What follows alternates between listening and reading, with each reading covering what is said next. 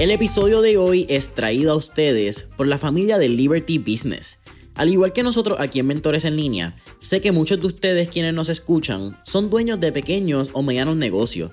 Y algo que hoy en día no puede faltar en nuestro negocio es una buena conexión de internet. Porque sin ella, la realidad es que no podemos hacer muchas de las tareas del día a día.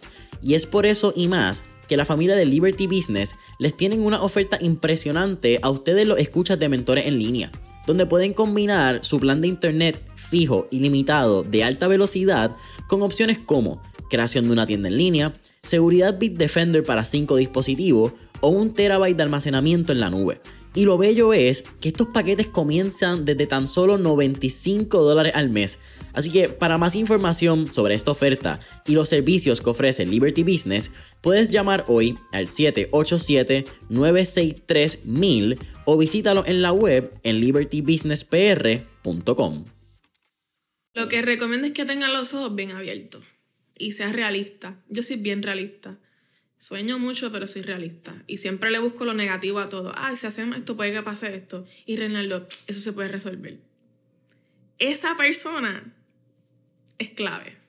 Yo soy la que estoy siempre pensando en los problemas que nos podemos encontrarle camino, eh, en lo creativo, en los sabores, en, hacer conexiones con personas. Para mí eso es bien importante. O sea, tener esa conexión con la persona que me vende el limoncillo, o la persona que me vende las parchas, o la persona que me consigue, me consigue el queso de cabra en, algún momento. O sea, esas relaciones son esenciales para que un negocio, por lo menos en comida, sea espectacular.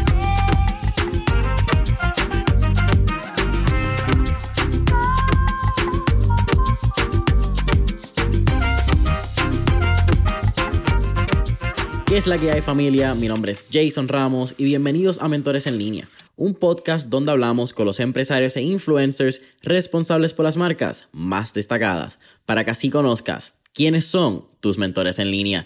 Y en el episodio de hoy me acompaña Lorivía Licea, quien es cofundadora y propietaria de Vía Láctea una heladería vegana con sabores fuera de este mundo. Loriví, es un absoluto placer tenerte mentor en línea. ¿Cómo estás? Todo bien, gracias por la invitación. Oye, gracias a ti por decir que sí. Eh, estuvimos unos meses ahí colinando, pero estamos aquí, eso es lo importante. Me encanta decir que las entrevistas pasan cuando tienen que pasar. Y en aquel momento no estaba en Angelina todavía. Hoy sí, así que hay más que historia para contar ahora en este episodio. Definitivamente. Ha sido un proceso bien bonito. Mira, vamos a, a, retomarnos porque estuve buscando un poco de Vía Láctea, de quién es Lori y por lo que estuve leyendo, todo va a tu familia en Bayamón. Entiendo que en tu familia era bien eh, propulsora de lo que es comer bastante en casa, ustedes cultivaban, tenían, creo que eran gallinas. Pues sí, mi abuela era la persona que me cuidaba de pequeña cuando mami no podía. Y pues siempre había comida rica en la mesa, siempre había ingredientes frescos del patio, fruta, hasta comía conejo a una, a una edad bien, bien temprana, guinea. Sabe bueno. Sí, son ricos, pero no podemos hablar de eso ahora mismo. No, no. Estamos hablando de lo vegano. Eh. sí, este, pues sí, yo, muchas de las inspiraciones que he tenido como parte de Vía Láctea, estos productos, pues yo me remoto a, a casa de mi abuela, a recoger parchas, a hacer olas, a hacer refresquitos de guanábana. ¡Wow! O sea, este, este tipo de, de interacción con la comida que es bien, pues, del patio a la mesa. Hay un, hay un detalle aquí que no me quiero pasar, pero tu pasión por la pastelería, que es algo que fue bien interesante en tu desarrollo, vamos a llegar a él. ¿Le puedes como que pinpoint, puedes llevar como que ese momento a esa mesa también con tu abuela. Tu abuela era de hacer postre, era también. Sí, mi abuela siempre hacía el mejor majarete. Eh, siempre hacía eh, los mejores postres típicos que habían en, en las fiestas familiares. Y todas mis tías cocinaban bien rico. Eh, siempre había alguna persona que pues siempre brillaba el plato que hacían en ese potluck, en esa mesa que todo el mundo llevaba algo. ¿Y siempre quisiste estar en la cocina? Porque también tengo entendido que en algún momento, cuando llegas a universidad, querías estudiar diseño industrial. Yo estudié diseño industrial y me gradué de artes plásticas de diseño industrial en el 2011. Este, pero siempre me conocían como la nena que, cocina bien rico. Nadie sabía en qué departamento yo estaba, aparte de que siempre cogía clases fuera de mi departamento, siempre estaba en búsqueda de, pues, cómo expresarme de manera creativa, de diferentes maneras. Y pues la cocina siempre estuvo ahí, siempre hacía postres para, qué sé yo, si quería viajar, pues hacía masa real o hacía brownie, galletitas. Y pues eso es algo que pues siempre, siempre fui un hustler, una hustler, tú sabes. Donde no había chavo yo de 100 pesos hacía mil pesos.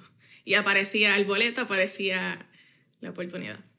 Sí. ¿Los negocios estaban en mente en esa época o realmente era más como que para sobrevivir y para darte el estilo de vida? Honestamente, yo no sabía qué yo quería hacer con mi vida. yo tenía tantas cosas que me gustaban y estudié diseño industrial y no pudiera decir que es mi pasión y era mi pasión en ese momento, pero, pero sí estaba conociéndome, dándome la, la oportunidad de estudiar y terminar algo, porque había que terminar algo de estudios, ¿verdad? Y poco a poco me fui desligando del diseño. Sí. la vida misma se encargó. Y pues... Hay un brinco que vamos a hablarlo y quizás podemos hablarlo ahora, que es cuando tú entras a lo que es el Ice Cream Science Short, Court de, short Course de Penn State. Correcto. Yo me gradué de universidad y empecé a trabajar en Double Cake. Ajá. Estuve allí, ¿verdad? Con, con Yaritza y con Orlando y estuve como el los primeros años de, de ellos haber abierto la tienda allí en la calle Loíza. Claro. Y me encantó trabajar con ellos. Fue de las mejores experiencias que he tenido. ¿Y esa fue tu primera Eh, experiencia laboral en la pastelería? Pastelería sí, especialmente, específicamente pastelería. Este, era bien experimental. Nosotros teníamos bastante, eh, ¿cómo se dice? Libertad creativa para diseñar postres y diseñar cupcakes, ¿verdad? El formato más esencial de ellos era el cupcake en ese momento. Y, y nosotros nos, nos desenvolvíamos ahí en esa cocina haciendo un montón de inventos bien bellos. ¿En qué momento, porque de pastelería a mantecado Mm. hay un mundo separado? Yo decidí hacer lo de los helados porque tuve un novio que me regaló una maquinita de helado y me encantó esa, ese formato de lo que es el helado. No quería estar en un horno pegada, cogiendo calor, no quería hacer este tipo de cosas, pero el helado siempre como que me... Siempre terminaba siendo un helado, no sé. Ese era como que mi, mi hobby. Y pues de hobby empecé a venderlo porque estaba gastando dinero Claro. haciendo experimentos. o sea, tenía que, ¿verdad? Eh, recuperar esos chavitos. Y ahí es donde entra mi interés más fuerte en hacer una inversión como la del el course de Ice Cream Science en Penn State. Y pues nada, estuvimos ocho días allí haciendo fórmulas. Nunca hicimos helado. Eso estuvo bien curioso. Nunca hicimos helado. Siempre era como laboratorios sensoriales, eh, desarrollar fórmulas, cómo, cómo sobrevivir en un... Pues lo, eh, tú sabes que en la industria de la comida a veces hay escasez de, ma- de mantecado, o sea, de leche, de mantequilla, de azúcar, y cómo pudiéramos, ¿verdad? Base esa fórmula, hacer esos ajustes, que me tocó hacerlo hace poco, by the way. Interesantísimo. Sí, gracias a eso aprendí muchísimo y lo he podido aplicar. Sí. Cuando piensas en esos años, esto estamos hablando fue en el 2012, Sí, yo diría que sí, 2012 más o menos. ¿Cuál era el interés en ese momento? Porque me estás hablando mucho de pasiones, de que sigues tus intereses, como que... Y me parece bien lindo porque no, quizás no tienes este proceso de parálisis análisis. Es como que, ok, me gusta esto, vamos para encima, que se joda y averiguamos en el camino. Mira, Jason, yo siempre, desde que tengo como 19 años, he tenido más de un trabajo. Eso, eso estaba leyendo, que tuviste dos trabajos. Creo que uno era en, una, en un furniture store, en una molería. Yo trabajé en West Elm, en Plaza Las Américas. Eh, Eso sigue, ¿verdad? Eso sigue. Ok. Sí, ellos están ahí todavía. Y pues gracias a trabajar ahí es que yo empecé a trabajar en pastelería porque conocí, ¿verdad? Un compañero de trabajo me dijo, mira, necesito tu ayuda porque Gustos Café va a abrir un espacio que va a ser pronto, o sea, creo que va a ser un coffee shop pronto, así que quiero que vengas y me ayudes. Y él me subcontrató para poder trabajar allá en el espacio. Y pues literalmente después de trabajar con el, con el grupo de ellos en, en Gusto, yo fui a donde la dueña, le dije, mira Grisel, este, gracias por la oportunidad, tengo aquí unas- unos postres, por agra- agradecimiento. Y ella quedó loca, me dijo, nena, esto yo lo comí en Cuba, en la panetela. Ajá. Esto me recuerda en Cuba cuando mi abuela me, me daba postres y este es el postre que ella siempre me daba con una malta caliente. Y a diablo. y yo, oh my God. Eso es un suero de azúcar por ahí para abajo. Literal, suero de azúcar. Y nada, me dijo, mira, yo estoy buscando a alguien que me haga unos quesitos y una pastelería sencilla. ¿Tú crees que tú puedas trabajar conmigo un part-time? Y pues de ese part-time surgió el full-time y después eh, renuncié a West Elm y pues me quedé en gustos como por año y medio, casi dos años. ¿Qué shout ¿A Grisel mal de, de Gustos Coffee? Ah, sí. Buenísimo. sí. Te me estabas contando, de los 19 siempre tenías dos trabajos. Sí, yo siempre o estaba restaurando iglesia eh, del pueblo de Corozal, o estaba dando clases de arte, o estaba dando clases de natación. Este, yo era lifeguard para ese momento, también hacía guisos de eventos privados y yo era la lifeguard de las piscinas o en campamentos de verano. Pues siempre estuve como que bien activa haciendo muchas cosas diferentes. Me encantaba el deporte también, pero pues poco a poco me fui moviendo más a la pastelería, como tú sabes. Hay un comienzo de Vía Láctea que igual entiendo que comienza en tu apartamento, en Guaynabo. Sí, en Guaynabo. Mientras tú tenías dos trabajos full time. Correcto. Y vamos a llegar ahí, porque quiero hablar un poco de time management de la visión, porque creo que hoy en día tenemos unas excusas de no tengo tiempo, estoy muy cansado, no puedo. Sí, eso para mí no, no es una excusa, honestamente. Mira, yo estaba, y te lo comparto cuando salgamos de aquí. Ayer estuve escuchando un episodio de Nick Bear, él es, un, él es el dueño de una compañía de suplementos nutricionales. ok. Y el episodio de ayer se titulaba If it really matters, you're gonna make time. Si claro. de verdad importa, tú vas a hacer tiempo. Claro es bien sí, sencillo. sí. So, vamos a llegar ahí entonces. Pero pasa gusto, pasa double cake, ya tiene una experiencia en distintos ámbitos dentro de lo que es coffee shop, Sí. tiene dentro de lo que pues double cake es bien reconocido por los bizcochos y por los cupcakes en la Loiza, como tú mencionas. Pero ¿en qué momento sale esta idea de Vía Láctea? Porque Vía Láctea entiendo que nace mucho antes de ser el concepto vegano que hoy en día. Eran el mantecado Correcto, regular. Sí, ha hecho la transición a ser vegano. Al, al principio eh, yo estuve en Double Cake, que ese fue como que el momento en que yo hice, ok, esto, tengo algo aquí, tengo un concepto que está bufiado, suena, suena chulo el nombre, es alusivo a un es- intereses que tengo. Este, y pues una vez yo salí de Double Cake, comencé en Bodegas Compostela a trabajar. Ajá. Y ese fue mi official pastry chef job. Yo estaba encargada de hacer todos los postres y ellos tenían una máquina de helado más comercial. Que entiendo que ahí es la primera vez que también entonces eh, trabajas con Figs, con... Eh, ¿Cómo Con es que se. Con Higo. Sí, el chef, él es tan cómico. Yo le tengo mucho cariño. Él siempre me traía canastas de frutas que yo nunca he trabajado, que nunca había usado antes y de todas las frutas que más me sorprendió fue los higos frescos, porque eso no se consigue aquí en Puerto Rico. Y pues él llegó una vez a la cocina y me dice, toma nena, quiero que me haga un helado con esto. Y yo, yo nunca he hecho esto. Vamos a ver qué sale de aquí. Y tú te vas a reír tanto de mí. Él, él- me dice este chiste, me dice, ay, me encantó ese helado. ¿Tú sabes a qué me sabe? Y yo, ¿a qué? Me sabe a panty de Victoria's Secret. y mira, honestamente, ha sido de, de esos compliments más extraños y más graciosos y Sí, más sí. genuinos que había escuchado en mi vida. Me dio tanta risa. Y oye, yo he hecho gente llorar con los helados. Me han dicho, wow, está tan rico que se me salieron las lágrimas. Está tan rico que me acordó a cuando vivía en México, que había una, un postre que era un scone con lavanda y tenía limón y, y estas cosas son lo que más me gustan, honestamente. Como que tú puedes crear con el helado, el helado un formato bien nostálgico, de crearme, o sea, de crearte como que instantáneamente pensamientos y recalcarme, revolver a las memorias. Es bello. O sea, a mí me fascinan los helados. Y pues es refrescante. No es empalagoso. Entonces cuando tú se lo pones en la boca, se empieza a derretir y va cambiando. O sea, eh, terminas como que con este aroma o con este residuo de, de sabores que pues no se van a saborear hasta que se derrite. Y eso es lo bonito. Me estabas contando de bodega Compostela. Sí. Entonces, ¿de dónde sale es- ese lado de Vía Láctea de esto puede ser un futuro? Como que esto puede pasar. Pues mira, yo estaba ya experimentando mucho con los helados allá en, en Compostela. Y pues eh, comencé a vender mis helados también por mi cuenta. Yo me compré mi propia máquina. Y Que no pues, era la máquina anterior que tenía. No era la máquina pequeñita, era una máquina ya, bueno, me costó 7 mil dólares. Una maquinita usada, Usada. usada. sí, fueron pocas inversiones que yo hice, pero eran grandes. O sea, yo, yo cobraba mi cheque y de ahí yo separaba 300 pesitos, 500 pesitos y yo no tenía crédito en ese momento. Yo, no ten- yo era una persona que pues, estaba usando mi dinero para lograr lo que yo quería y para sobrevivir.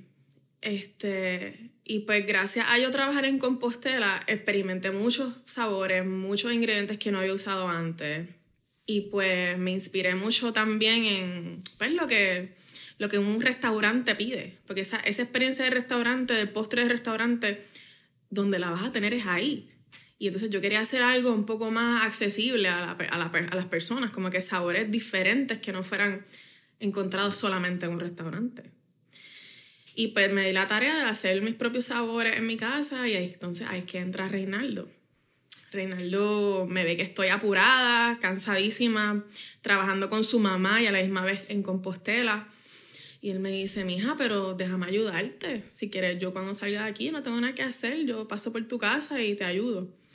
Reinaldo me ayudó a fregar, me ayudó a arreglar recetas, me ayudó a, a conseguir ingredientes.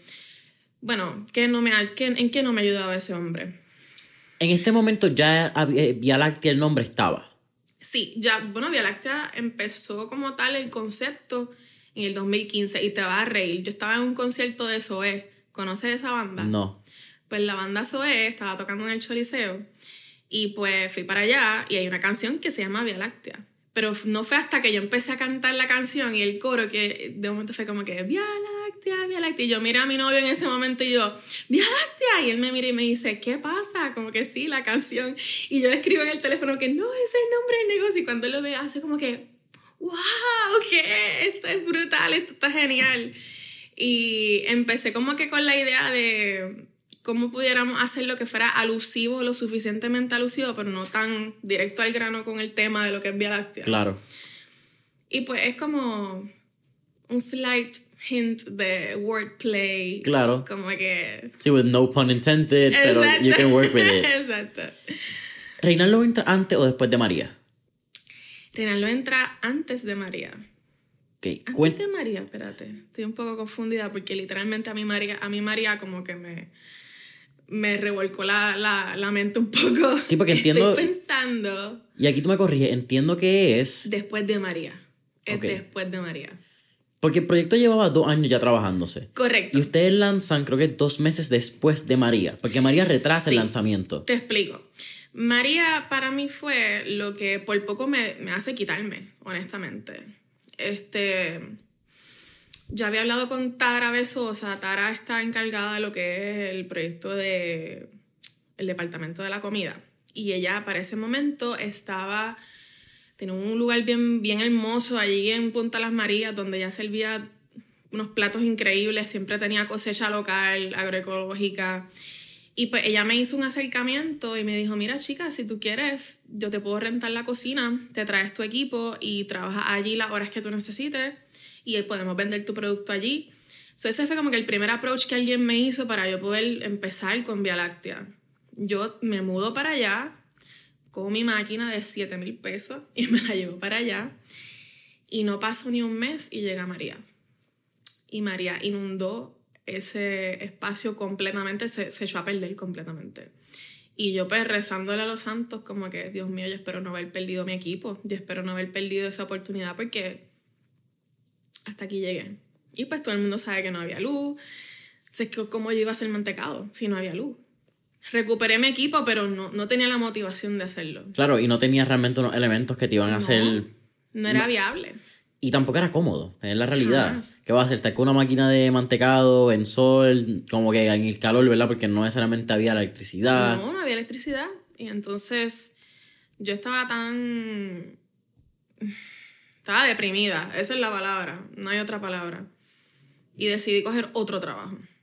Yo siempre he resuelto mi, mi depresión con, Con mantenerme trabajo. ocupada. Interesting. Y pues ahí fue que comencé a trabajar en Tía para octubre, después de lo que pasó. Eh, y María pues no, nos azotó bien duro. Y dije, bueno, pues este es el único restaurante que me llama la atención, que está brutal Claro. y tiene luz, tiene planta. Eh, me encanta el concepto, vamos a ver qué pasa. Y entré allí, estuve unos meses, conocí a Rosa. La Rosa dura. es otra cosa, esa mujer yo la admiro demasiado. Y decidí retomar Vía Láctea y le dije, mira Rosa, discúlpame, me tengo que ir, no puedo seguir contigo. Y de verdad me encantó la experiencia, pero quiero retomar Vía Láctea y quiero darle con todos los powers. Qué cool, estás 21 episodios después de Rosa, así que... ¿De verdad? Sí, así que un shout out a Rosa de tanto Rosa y Elena y tía. Eh, Los mejores chicken and waffles que yo me he probado y no hablemos de las galletas de chocolate chip. Ah, no, esas galletas Eh, son... Son peligrosísimas. yo las horneé unas cuantas veces. Mira, yo, ella me trajo, yo creo que fueron una caja de seis. Maybe pueden ser un poquito más galletas. Pero yo no quiero tirarme al medio de que yo me las comí todas. Pero yo sé que llegaron tres a mi casa y el próximo día no había ninguna. No te culpo. Yo no voy a decir que yo fui el que me las comí, pero puede ser, puede ser. No judgment here. Sí, increíble. Y entonces está en tía. Y luego de María decides eh, entonces retomar el proyecto de Vía Láctea. Correcto. Y ahí entra Reinaldo. Ahí es donde entra Reinaldo, porque no sé si conoces de Michelle Piersecchi, debería entrevistarla alguna vez. Ella es la dueña y fundadora de Festín. Ok. Ella es la que está a cargo de eh, lo que es el mercado del chicharrón. Ella Claro. también hace conciertos. El concierto de Buscabulla lo corrió ella. Este, nada, ella hace unos proyectos geniales y pues con artistas de aquí y con apoyarlo de aquí. Eso es lo más que me gusta de, de Michelle. Siempre está pendiente qué es lo nuevo, qué es lo que está surgiendo y, y apoyar eso. Y entonces, vamos a hablar un poco de Reinaldo, porque yo creo que hay muchas cosas que podemos hablar de tanto en tener un cofundador que entra en el camino, en el proceso, porque es como un 1.0 y un 1.5, porque llamarlo el 2.0, que yo creo que el 2.0 pasa eventualmente con pandemia, ahora tenemos como un 2.2 con Angelina. Pero ¿cómo fue este proceso de poco a poco integrar a Reinaldo Claro. en la idea? Y entonces hay un elemento bien interesante, y aquí tú me corriges si me equivoco. Antes de Reinaldo, ustedes trabajaban con ingredientes naturales, normales, por llamarlo. Eran mantecado. Sí, o sea, usábamos leche de aquí, este, casi siempre que podía encontrar un ingrediente local lo, lo usaba. pero era leche de vaca o Era leche, leche de vaca, No había nada sí. vegano. Reinaldo ya llevaba seis años siendo vegano, si no me. Correcto. Él, él tenía un problema eh, de salud que entiendo que era ácido. eh, espérame. Eh, Entiendo que era fatty liver. Exacto, eso es Correcto. riñón, eh, hígado graso. Hígado graso. Y pues él, él es súper joven, o sea, a los 22, 23 años. O sea, él dijo, no, no, no, no, yo tengo que hacer algo, eh, necesito cambiar esto. Y pues comenzó con esa, ese journey, esa transición y pues honestamente ya yo estaba haciendo helados veganos, pero él fue el que dijo, vamos a hacer más, vamos a, esto porque no lo haces vegano, vamos a hacerlo vegano. Y pues el chocolate brownie de nosotros, el BCBB, fue, fue de los primeros helados veganos que, que hicimos. Y, y pues yo recuerdo enviarle una prueba a Reinaldo y él cogió la pinta y dijo, no puedo, no puedo esperar. Le metió el diente me dijo, esto es de las cosas más deliciosas que me he comido en mi vida. Tú no sabes, hace tanto tiempo yo he querido comerme un helado y no he podido. O sea, Loribi tiene algo aquí que, que está brutal y yo quiero ser parte de eso. Y pues ahí fue que le dije, pues dale, mijo, vamos allá, let's do it. Entonces Reinaldo me ayudó, por eso también te menciono a Michelle, porque Michelle tenía este evento que se llamaba Nutre, Ok. que era recaudar fondos para una escuela. Y ella invitó desde Chef Piñero, este, Mario Juan, el de Pernidería, también estaba, bueno, un montón de, de chefs. Atisha Pascual, que era el due- dueño de, de Bechamel. Y pues ahí yo le dije a Reinaldo, Reinaldo, ven conmigo, ayúdame. O sea, ya te- vamos a ponerte a prueba. este es el día que tú vas a trabajar conmigo y vamos a, a, a ver de qué estamos hechos de verdad. A ver si el gas Y cuando nos vimos con todos estos chefs al lado, y ellos estaban literalmente mamando, no quiero decir, no quería decir mamando, Sí, sí, sí, pero es la ¿verdad? verdad, estaban mamando con nuestros helados, con el cono, nos miramos y yo le dije, estamos haciendo las cosas bien, estamos donde tenemos que estar. Y este proyecto está brutal, o sea, hay que meterle. Y fue en ese evento entonces que el mismo mercado validó la idea que ustedes tienen y la oportunidad que había de hacer mantecados veganos o helados veganos. Pues sí, teníamos el ofrecimiento de esa, de esa noche fue helado de cheesecake de parcha, que sí tenía leche, y un helado de chocolate oscuro, que era el que estábamos desarrollando. Y pues usualmente la gente iba, eh, eh, como que los dos se vendieron igual, yo digo. O sea, la gente se fueron con los dos. Pero el, por el que regresaban eran por el de chocolate, que era vegano. Y había gente, ay, mira, no puedo tomar leche. Y yo, perfecto, yo tengo aquí un helado de chocolate que te va a resolver.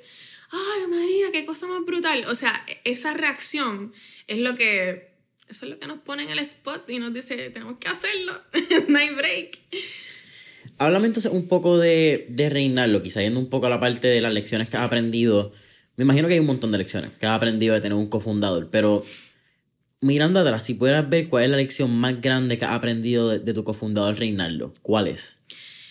Que podemos y que no nos podemos quitar. No es una opción. Y que él está ahí para mí y que yo estoy para él. Es casi como un matrimonio, básicamente. Es como. Creo que es la relación más saludable y la más bonita que tengo en mi vida ahora mismo. él es una persona que yo le digo, mira, yo quiero hacer esto y él me dice, pues dale, vamos a hacerlo, vamos a ver cuándo nos cuesta, vamos a ver cuándo lo podemos hacer, vamos a ver en qué momento lo podemos o sea, tirar, si no funciona, dale, vamos para vamos adelante. Es que yo no he escuchado, es bien raro escuchar un no de, de Reinaldo. Y pues él ha sido el cheerleader más grande, honestamente. Yo soy fiel creyente que una de las cosas más interesantes, o quizá uno de los denominadores en común al éxito, es tener una persona que te puede decir, tú puedes Claro. Y me parece bien interesante que en esta relación lo hay. Y así, porque cada vez que lo hablo, como que siempre hay un denominador, no importa si es tu papá, si es tu mamá, si es tu pareja, si es tu cofundador, siempre hay alguien que simplemente tiene esa estrellita o tiene ese esa chispa, vamos a llamarlo quizás también, ¿cómo es que se llama? Escarcha. Porque la escarcha como que hace un revolú y se queda y nunca se va de la ropa. Mira, Reinaldo para mí es como la fuente de energía que, que yo no tengo. como la energía yo no sé de dónde él la saca, honestamente. Y, y las ganas de, de que las cosas pasen, de que sucedan. Yo soy bien soñadora, pero él es una persona que hace que sucedan las cosas. Y por eso ese hombre yo no lo puedo dejar ir. Ese, ese es mi mano derecha, izquierda, mis pies. O sea, no hay break. Sí, ese es tu. Ese es el, otro, el otro par de ojos contigo. Sí, literal. Háblame. ¿Qué recomendación le darías a estos emprendedores o son tu emprendedores que nos escuchan? Que quizás están pensando que pueden lograr su proyecto individual y nunca han considerado tener un cofundador. Porque esa fue más o menos tu visión. No, no que quizás no hubieses querido tener un cofundador. Sí. Pero originalmente eras sola. Claro. ¿Qué lección o qué recomendación le darías basado en ese antes y después que pudiste vivir? Pues mira, yo por mi experiencia eh, siempre puedo tener a alguien que, que pueda, o sea, bounce off your ideas y que se complementen. Reinaldo y yo nos, nos complementamos brutal y eso es algo que se tiene que sentir natural. Si tú estás haciendo tu proyecto solo, sola, do it. Este, y la persona correcta se te va a unir y la persona correcta tú vas a saberlo tu intuición lo va a sentir. Yo estaba sola y literal me echaba la carga yo sola. Yo era bien micromanager, bien intensa con, todas las, con todos los detalles, con todo. Y esta persona entendió y me aceptó y me dijo, ok, ya mamita, vamos a hacerlo, cógelo con calma, vamos, estamos los dos aquí, nos estamos apoyando. Y el, el, ver eso es, difícil, no todo el mundo puede conseguir un, un partner que sea así. Este, pero entiendo que no es necesario, pero es un plus. Pero me parece bien interesante porque es como esta metáfora que siempre hablamos de que las cosas no llegan cuando tú las buscas. No, llegan cuando llegan. Aparecen de la nada, como una estrellita fugaz así. Y que tú dices eso y ayer tuvimos una esta mañana. Lo que recomiendo es que tengan los ojos bien abiertos y seas realista. Yo soy bien realista.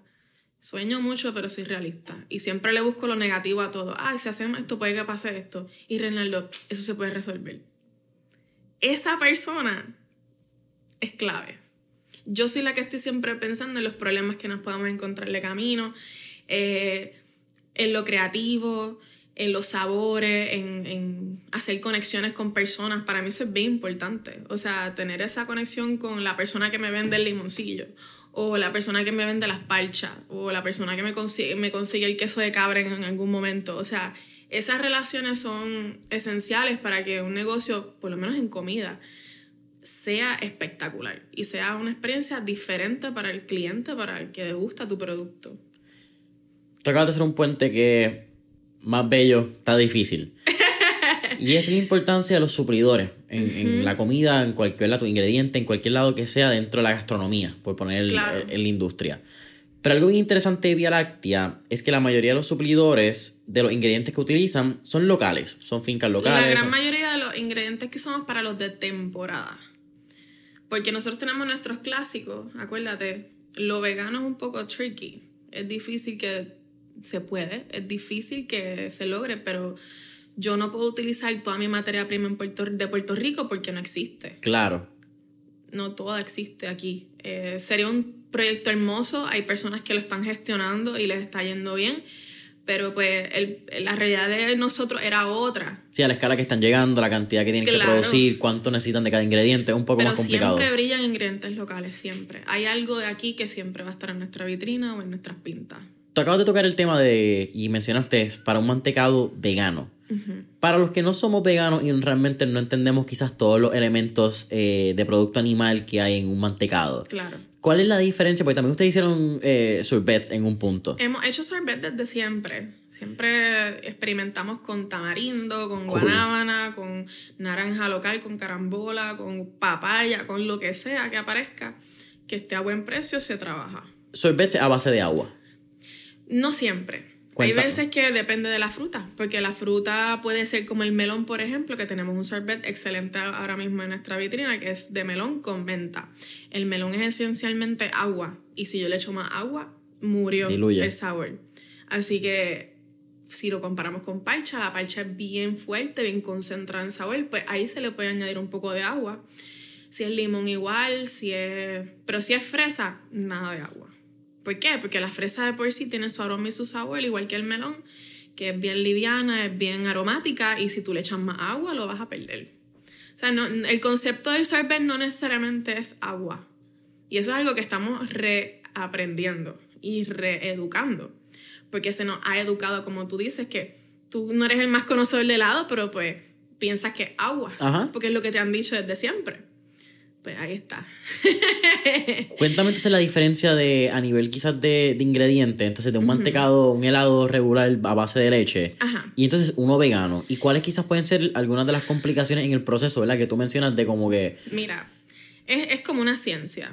Em, Eso es una ciencia. Es una ciencia, lo es. Eh, la leche pues está compuesta, la leche de vaca, tú la sacas de la vaca y cuando tú la tienes bajo un microscopio y la analizas bien, eso es esencialmente agua, sólidos de leche, proteínas, azúcares, que es la lactosa, y la grasa. ¿Ya mencioné la grasa? Eh, agua, grasa. Agua, grasa, proteína, y entonces eh, que la proteína debe ser la caseína, y entonces la lactosa que... Y la lactosa. Entonces, si tú ya sabes que eso es lo que compone la leche de vaca, tú puedes hacer algo que parezca esa sensación, esa experiencia con ingredientes que lo sustituyan, siempre y cuando tengas el ratio y la formulación correcta. ¿Por qué? Porque todo es posible. Es cuestión de mirarlo de un punto de vista un poquito más diferente. Em, igual la ropa. La ropa hay, ropa que parece algodón, pero no es algodón, es un, material sintético. So, estás produciendo algo que esencialmente se siente igual, es los mismos ingredientes, o sea, esencialmente en compuestos químicos tienen una, particularidad que se comporta igual. La similitud es la, es la clave. Y pues hemos logrado hacer un producto bastante similar a lo que es la experiencia de un helado con base de leche, pero a base de leche de coco en este caso. Nice. Sí. Estamos hablando de los ingredientes locales, de, de, esa, de esa línea desde un inicio eso estaba en tu mente, que imagino que también va a tu época con tu abuela. Claro, o sea, yo tengo un paladar bien refinado y desde una edad bien pequeña se me ha enseñado lo que es un buen producto, lo que es este, comida de calidad. Cuando algo abusó de temperatura o se deshidrató o se quemó o se, ¿me entiendes? Y pues yo misma, yo soy autodidacta en ese sentido porque yo no estudié cocina, pero es algo que me interesa tanto que pues conozco mucho porque busco información, pruebo mucho, eh, voy a diferentes eh, spots que diga, ah, mira, esto me llama la atención, déjame ver cómo queda, esto se ve bonito, vamos a ver si sabe bonito. Porque puede que se vea lindo, pero sabe malo. Claro. Sí, no todo lo que se ve sabe bueno. Sí. Y pues la búsqueda de, la calidad es lo que realmente distingue esta marca. Que la, el, helado sea de calidad. La búsqueda de calidad es lo que distingue esta marca.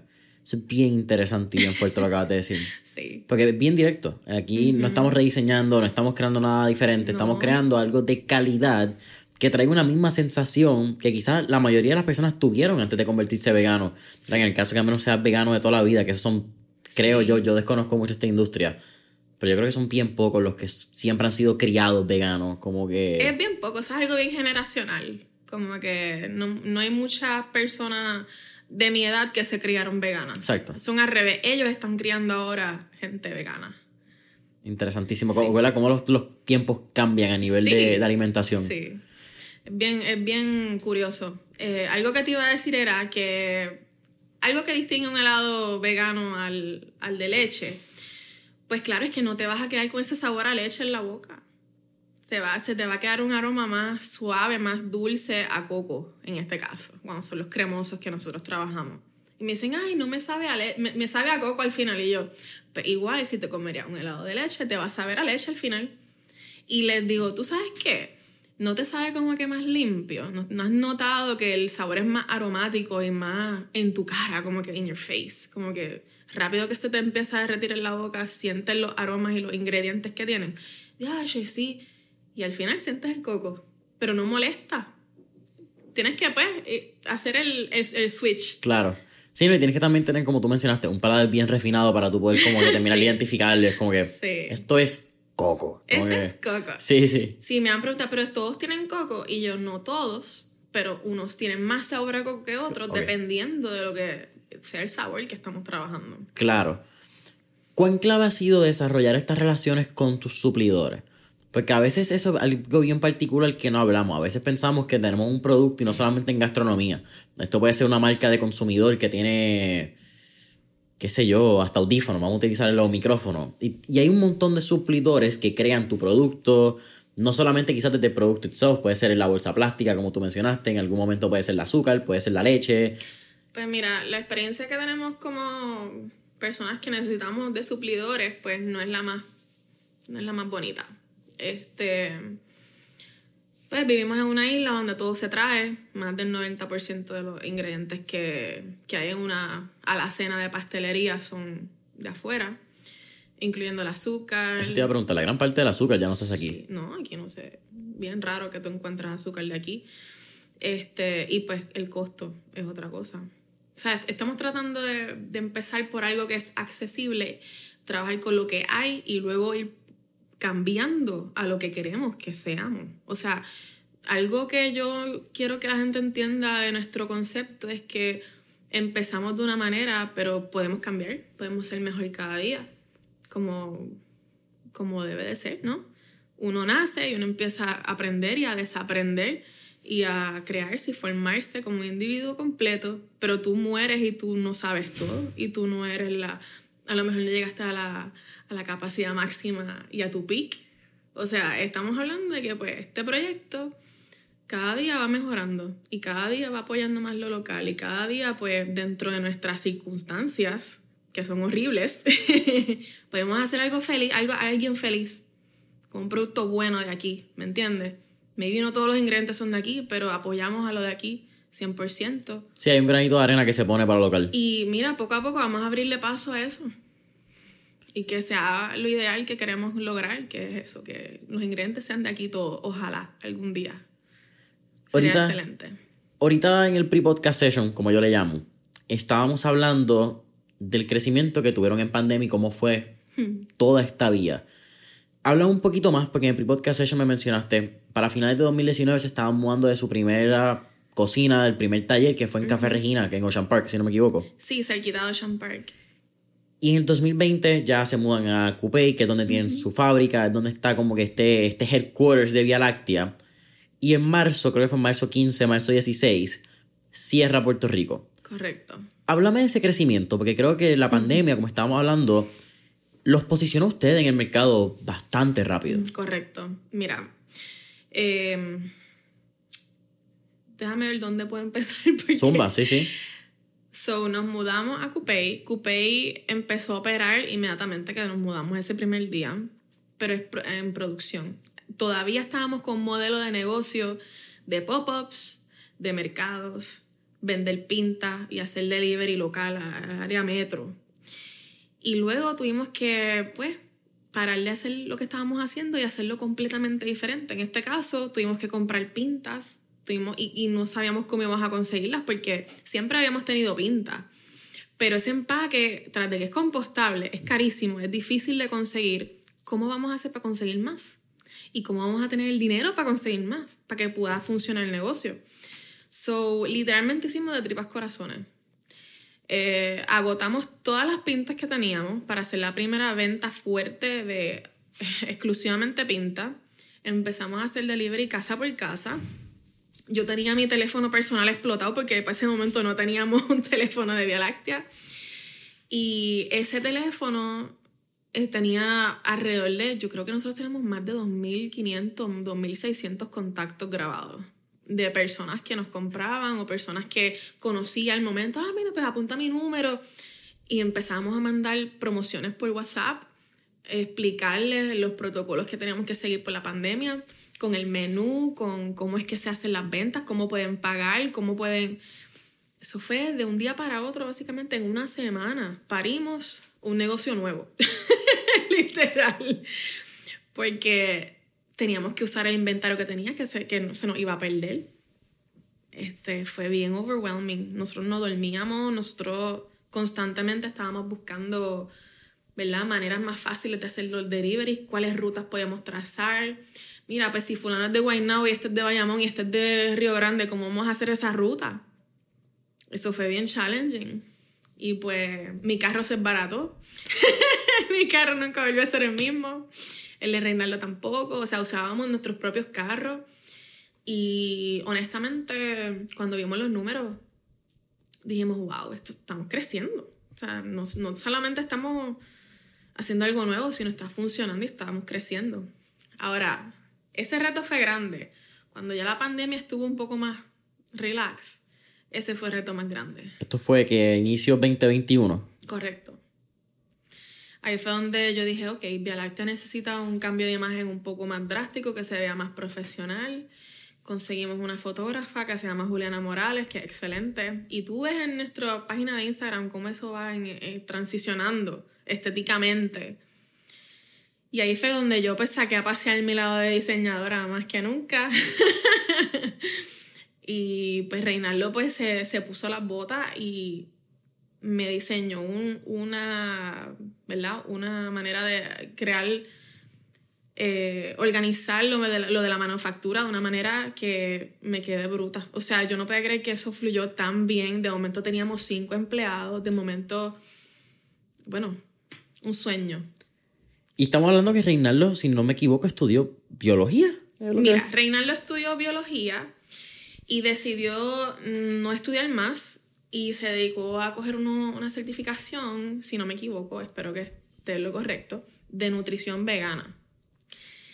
Y pues él invirtió su tiempo mientras trabajaba con nosotros y con su mamá y estudió, ¿verdad? Creo que fueron un añito, creo que fue un año.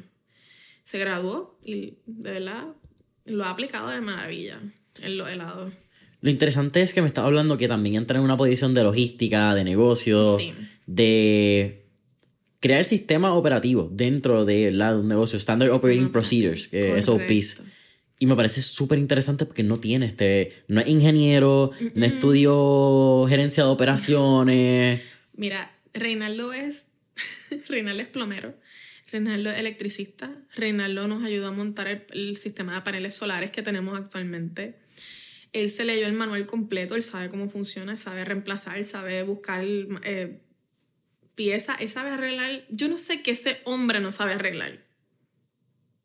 Está pasado. O sea, esa persona, yo digo que todo el mundo necesita un Reinaldo en su vida. un hombre así completo como le Reinaldo. el tipo está pasado, sabe de mecánica. O sea, ¿qué te puedo decir? Reinaldo, tenemos que hacer varios dobles tuyos. Oye. Quiero clonarlo. Sí. Con dos Reinaldo hay siete Vía Láctea. Mira, háblame entonces de 2021. Ya tienes esa operación.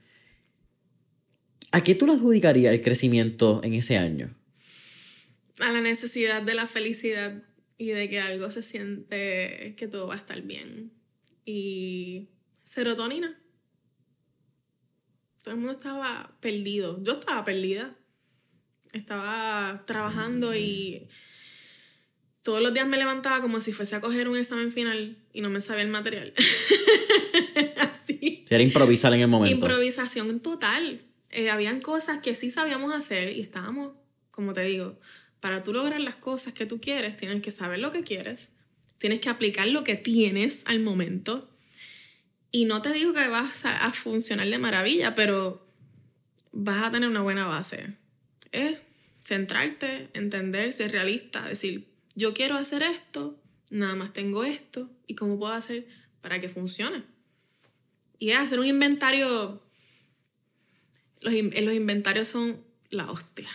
Si tú tienes un buen inventario de lo que tú tienes, de lo que eres capaz, tu, tu, tu, pues tus herramientas, tienes que usarlas.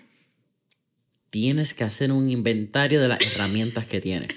Literal. Sí. Hacemos, mira, Reinaldo y yo hacemos tantas listas.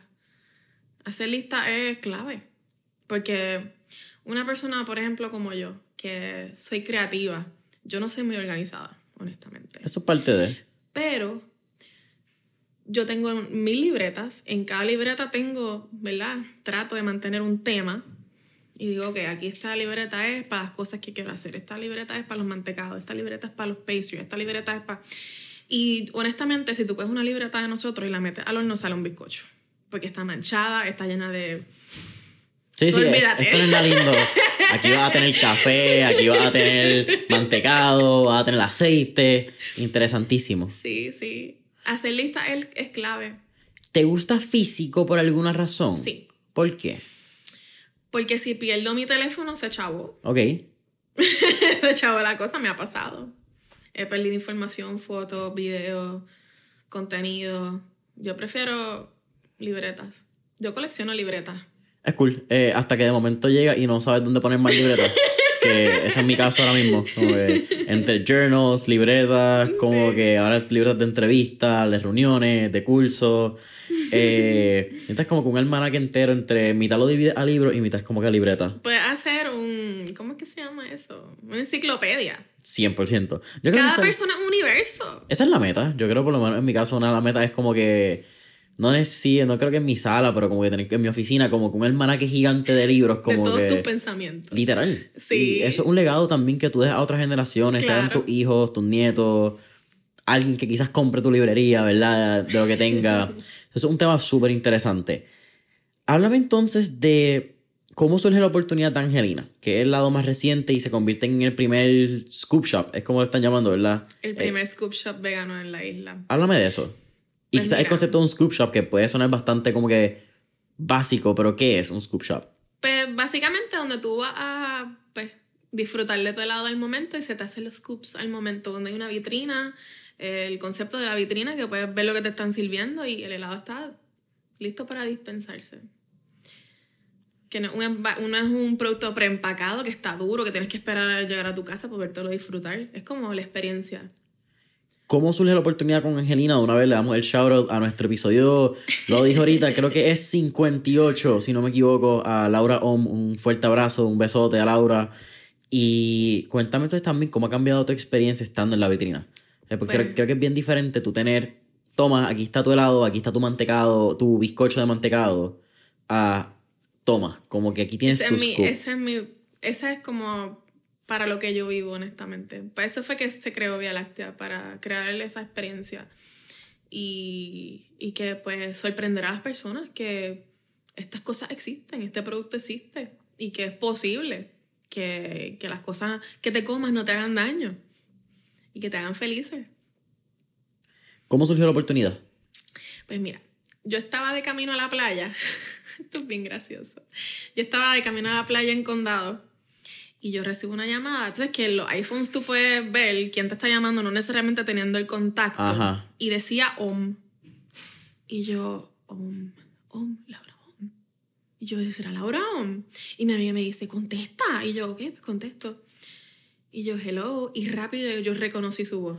Sí, es una voz bastante Yo particular. dije, esta es Laura. Y me dice, hola Lori, espero que estés bien. Ella se estaba recuperando de la vez que se puso en la vacuna, que le, le fue malísimo. Ajá. Yo, yo fui uno que a mí fue malísimo.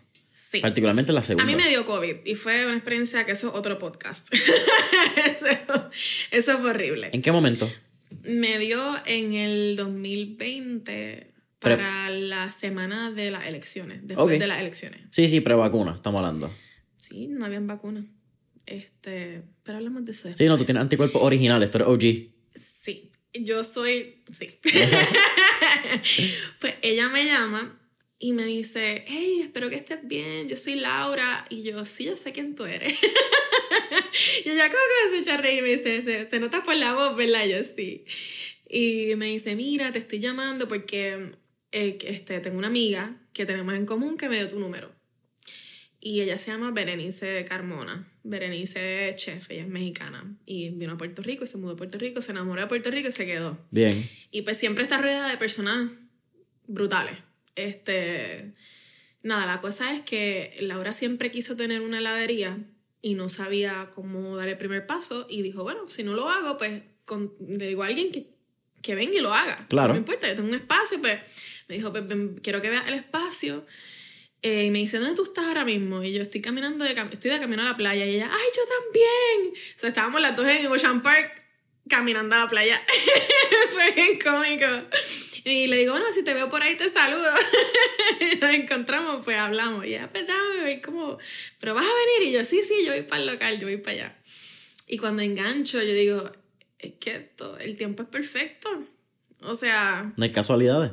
como te digo, las cosas buenas te van a llegar cuando haces las cosas bien. La gente va a hablar bien de ti, la gente te va a recomendar. El word, el word of mouth es la mejor manera de, de pues, poder crecer y que te conozcan. No hay break. La mejor promoción es esa.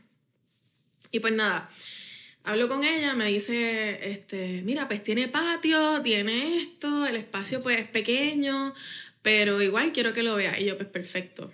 Ahí yo llamo a Reinaldo y me dice, dale. Primera, esta va a ser nuestra primera heladería. Y yo, así va a ser.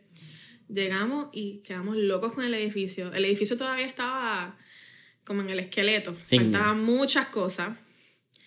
Y pues lo más que me gustó fue la interacción que tuvimos con ella. Porque ella fue bien, bien sincera, bien genuina. Este, Bien, Laura. tú sabes, yo me sentí que estaba en un sueño, honestamente. Que por fin se iba a hacer realidad lo que queríamos hacer. Que la gente estuvo pidiendo tantos años una heladería y por fin vamos a lograrlo. Y yo le decía a Rinelo, yo no sé cómo lo vamos a hacer, pero lo vamos a hacer.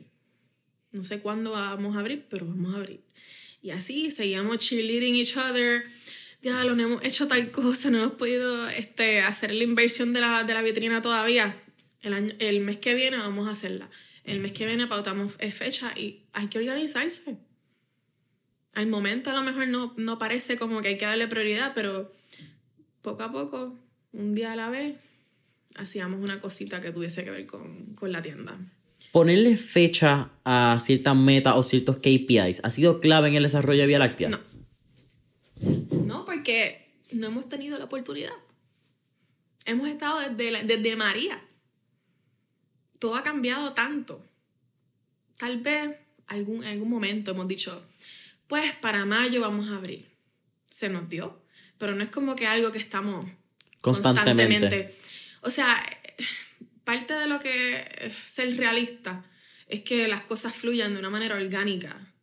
Y si tú fuerzas las cosas, yo rápido digo, "Mm, esto no se siente bien.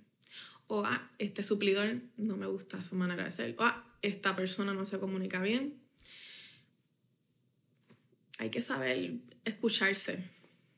Y el proyecto te va a pedir las cosas. No es como que, ah, tal fecha, va a pasar esto, esto. La vida te va a hacer así, ¡fua! por los pies y te caíste redondito y no va a pasar. Y en parte eso es algo que le agradezco a estudiar diseño industrial, porque si algo que nos enseñaron fue no enamorarte de tus ideas, ni de tu primer boceto, o tu primera maqueta, o tu primera... Es un proceso. Y pues no coger las cosas personal también. Como que a nosotros no, nos dan unas críticas constructivas bien fuertes. Sí, no, constructiva depende de quién lo vea, ¿verdad? What was the reason? Sí, sí. Okay. Ouch. So, yeah. Y pues ahí es donde yo digo que eso, me, eso a mí, por lo menos personalmente, me ha formado mucho.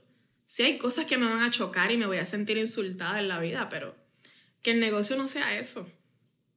Porque yo soy yo, soy yo y ese es el negocio.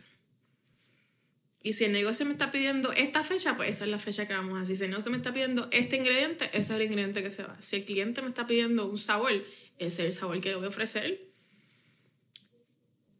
Eres como que, ¿cómo es que dice? Y el cliente manda, o el cliente tiene la razón. Manda. Supuestamente, a ver si tengo como que mis issues con esa, esa cita. Yo me eh, paso reeducando a nuestros clientes, igual Reinaldo. Hay que reeducar, hay que aprender a, a comunicar lo que los puntos de vista de cada cual y que las cosas no siempre son como, como uno piensa. Y en el caso de ustedes, más todavía cuando están rediseñando algo que por, qué sé yo, 50, 60 años, que quizás es donde empieza el mantecado como que industrial bien fuerte. Creo que Ben Jerry se empieza a ponerle como en los 70, cuando Ben and Jerry hacen esta, esta idea. sí. aquí estamos hablando de 53 años, sí, por 60, 70 años. Es un concepto relativamente nuevo. Correcto. Es un concepto donde también el mantecado, yo creo, tú mencionaste ahorita la palabra generacional, mm. es algo que también se pasa en la educación generacional. Eh, la razón por la cual, por poner una marca, nuestros papás consumen paico y son fans de paico, es porque los abuelos eran los que consumían paico y eran los que compraban. Son como que hay una educación que, que igual que la comida, porque compramos lo que Rest in Peace era antes On Jemima, ahora es Pearl Milling, Milling Company. Eh, worst fucking change ever. Eh, estoy loco para hacer un case study de cómo ese cambio va a ser un fracaso. Pero en mi caso, yo consumo On Jemima por cero razón. Eh, mi papá lo compraba porque mi abuela lo compraba y Dios sabe cómo llegó a esa mesa. yo creo que el caso de mantecado es bien parecido y es parte del trabajo que están haciendo en Vía Láctea, reeducar y crear nuevas maneras en las cuales podemos consumir este tipo de productos. Sí. Y nada, eh, honestamente ha sido bien retante porque nos han llegado clientes. Ah, yo no como vegano. Yo les digo, está bien, tranquilo. Y cojo, pruébate este sabor. Y lo prueban. Diablo, está brutal. Y yo, es vegano. y me hacen, ¿qué? ¿Cómo vas a hacer? Usualmente son personas de una edad en particular, con una mentalidad en particular. Y pues, uno, uno vende, en este caso, en este mercado, uno vende experiencias, uno vende emociones, uno vende el que una persona sienta eso. Y cómo tú llegas, cómo tú logras eso, pues ese es el reto. Hay un punto interesante que me enteré en una vez entran al website de ustedes que es vialacteapr.com, si no me equivoco, ¿verdad? Y es donde puedes ordenar también brownies, bizcochos, pinta, etc. Correcto. Y es que aparte de apoyar lo local a través de las compras de sus suplidores y de que hay algún tipo de ingrediente que sea hecho en Puerto Rico, ustedes también tienen unas colaboraciones con ciertas organizaciones sin fines de lucro. Sí. Eh, me parece interesante porque ahora mi generación y pues las compañías lo están llamando CSR, Corporate Social Responsibility Programs, and all the BS que ha salido a través de cambios generacionales como el cambio de Jemima, que no vamos a entrar en ese detalle. Pero hablamos un poco de eso, y eso fue parte siempre como que la visión más allá que tú tenías, no importa el negocio, como que era poder apoyar, creo que, no quiero mencionar el nombre de organización porque me puedo equivocar, pero hay una que es de animales eh, y vi dos más. Y hay como tres que vienen en, el site. Eh, bueno, está True Self Foundation, está Trama Cultivo, que este año se incorporó a, a lo que pues, viene siendo esa, ¿cómo que se llama? Es, el, CSR. Eh, sí. También hemos colaborado con Foster Club. Foster Club era, este, exacto. Si no quería decir otro particularmente de perro, Foster Club, exacto. Este, y creo que, yo creo que eso es, ay, con la Yupi de uh, Río Piedra. Ok. Sí, hicimos como un fundraiser y funcionó súper cool. Este, eso fue hace unos añitos atrás para el recinto de ciencias médicas. Super cool, 801 en la casa, gallito. Venga, háblame de eso y háblame de, de cómo quizás también apoyar distintas organizaciones locales le da vida al proyecto de Vía Láctea. Cómo eso también hace como que parte del movimiento de lo que están creando. En parte va congruente con los ideales míos y de Reinaldo. Porque Reinaldo es parte de la comunidad LGBTQ eh, yo amo los animales, yo amo la naturaleza, proyectos que pues la gestión es bien particular, como lo es Trama Cultivo, que ellos se encargan de educar las comunidades eh, sobre lo que es la, la creación de pigmentos naturales y utilizar fibras naturales. Súper este, cool. Es un proyecto hermoso. Ellos están en ahí bonito. Uh. Eh, y pues hicimos un helado que era no sé si conoces el Home Planet de nosotros, que es azul y, y se parece al planeta Tierra. Ok. Pues hicimos como un... ¿Qué tal si existiera un segundo planeta Tierra? Que no va a existir, eso no es, real. Pero ponernos a pensar un poquito de lo que estamos haciendo como proyecto.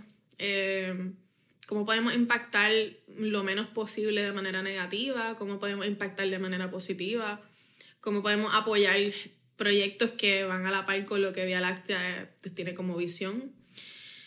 Y pues así estamos, poco a poco, incorporando ese tipo de, de gestión. Mirando el futuro, what's next para Vía Láctea?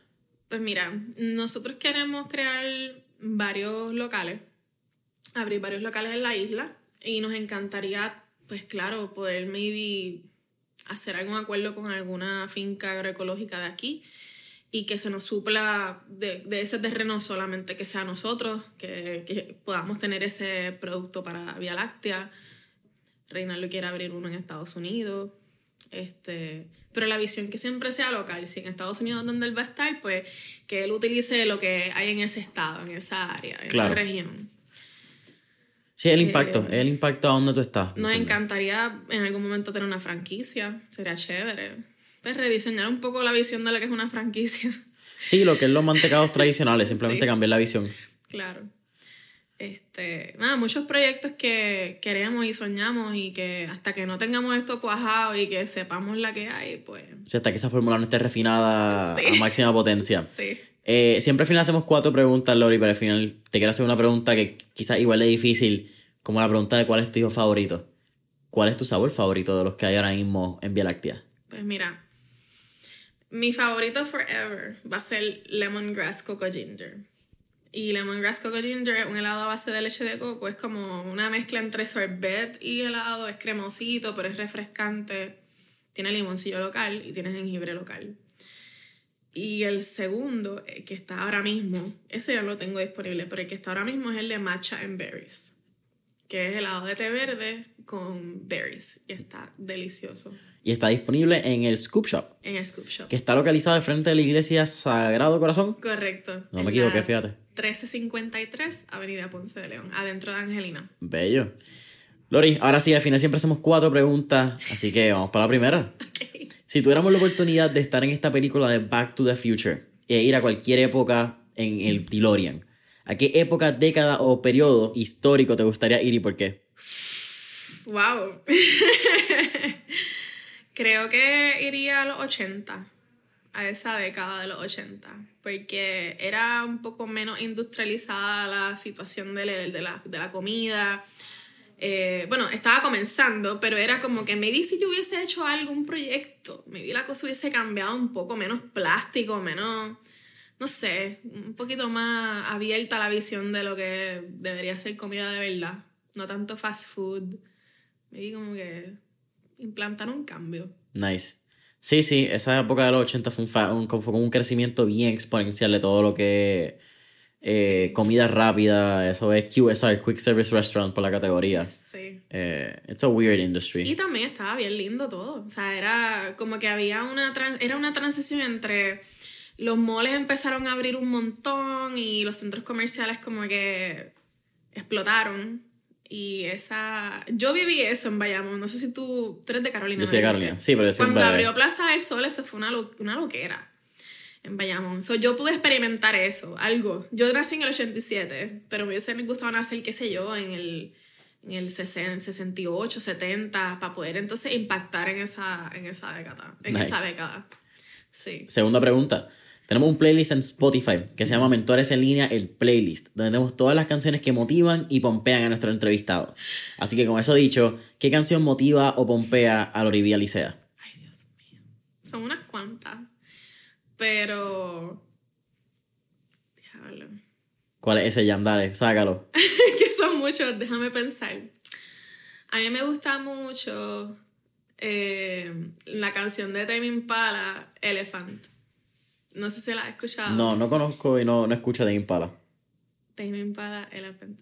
Esa canción me pone como el ritmo y la intensidad me, me dan ganas de como que físicamente me, me pompea.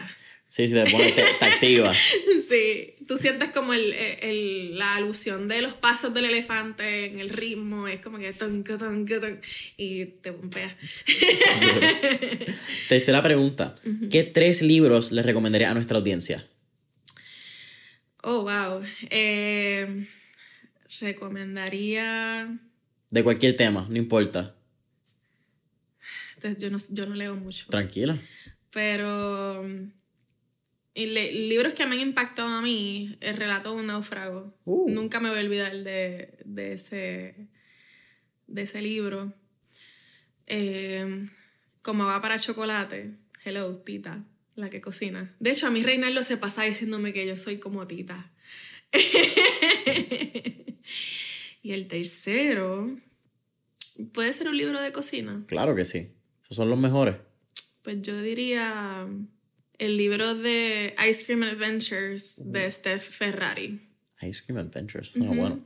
Ella es una persona bien cool. Ella, cuando yo vi eh, un episodio de... Era un episodio de un programa de Food Network, porque yo era bien freak de Food Network. Food Network es lo mejor que Visi- había antes. Visitaron a esa heladería de Steph Ferrari y eso fue de las primeras inspiraciones más grandes que yo tuve con los helados. Porque ella incorporaba romero, eh, salvia con chocolate, hacía que sí un helado de cache pepe, que sí queso parmesano con pimienta, eh, queso de cabra con cherries, y ahí fue donde yo saqué la idea de queso de cabra con guayaba. Ok. Durísimo. Sí. Eh, Food Network y yo creo que HDB eran como que dos canales que pues, poco a poco han ido cambiando a través de los años, pero hace 10 años estaban en su prime y era. Un poquito más cuando estaba Bobby Flay. Yo Ese era estaba que- adicta a eh, ese, ese, ese canal como tal. Era una adicción lo que yo tenía. Emerald Lagasse, Of course. lo que es Mario eh, Batali. Este, con Muerto Mario me fascinaba. Eh, Bobby Flay. Bobby Flay. ¿Cómo era? Mario Marimoto. Creo que era el, el japonés. ah, Masaharu Morimoto. Masaharu Ese era mi chef favorito. Ey, Iron Chef America. Iron Chef Eh, America, sí. Eso era. me fascina ese entre programa. eso, eh, Diners, Drive-ins and Dives con Está Guy Fieri. eh, y había otro que no me acuerdo, eh, que era como una canasta, Chopped. Chops, ese me encantaba mucho más que Iron Chef. Eso eran como que entre esos tres, eh, tú estabas una noche entera viendo Food Network y te levantabas y era, eh, ya es de sol, como ya es de día. Bueno, So- mi- en mi casa, mi nevera siempre fue bien basic y cuando yo empecé a ver televisión, ese, ese programa, de momento mi nevera era otra, otra cosa, como que cambió completamente. Así como, wow, yo puedo hacer un montón de cosas con todo esto. sí. Lori, ¿cuál es tu última pregunta? ¿Cuál sería un último tip o recomendación que le daría a nuestra audiencia? Que sigan su intuición y que trabajen duro con lo que tienen. Sencillo, trabaja duro con lo que tiene. Eh, yo creo que eso es bien lindo porque a veces tratamos de controlar cosas que no están en nuestro control. Sí. Si empezamos con lo que tenemos, quizás no va a empezar al 100, quizás no va a empezar como lo que soñaste que querías empezar, pero va a ser mucho más que si te quedas en ese sueño y en ese pensar. Así es. Lori, para mí ha sido un absoluto placer tenerte aquí en Mentores en línea. Igual. Cuéntanos dónde podemos conseguir, sea más información sobre Lori B si queremos contactarte y dónde podemos conseguir la Vía Láctea en las redes sociales, website, promoción sin pena. Perfecto, pues estamos en nuestras redes sociales como Vía Láctea PR. Eh, nuestro website donde puedes hacer tus órdenes es vialacteapr.com. Nuestra tienda física, que es el Scoop Shop, está en la avenida Ponce de León, la 1353, adentro del edificio Angelina. Y nuestro taller en Coupé, que se llama Taller Vía Láctea, está en la 844, en la carretera 844, cerquita del Texaco. Es un poquito en el campo, pero. Eso es parte de. para comprar scoops, vamos a Angelina. Para comprar el bizcocho, brownies que también hacen vegano y cualquier pinta, pueden ir al, al headquarters a, en Coupé. Así que familia Mentores en línea, recuerden darle like y follow a Vía Láctea PR en todas las redes sociales. Dale like y follow a Mentores en línea, como Mentores en línea en Instagram y Facebook. De esas cinco estrellitas, tu comentario, review en Apple Podcasts, Spotify, YouTube. Y hasta la próxima.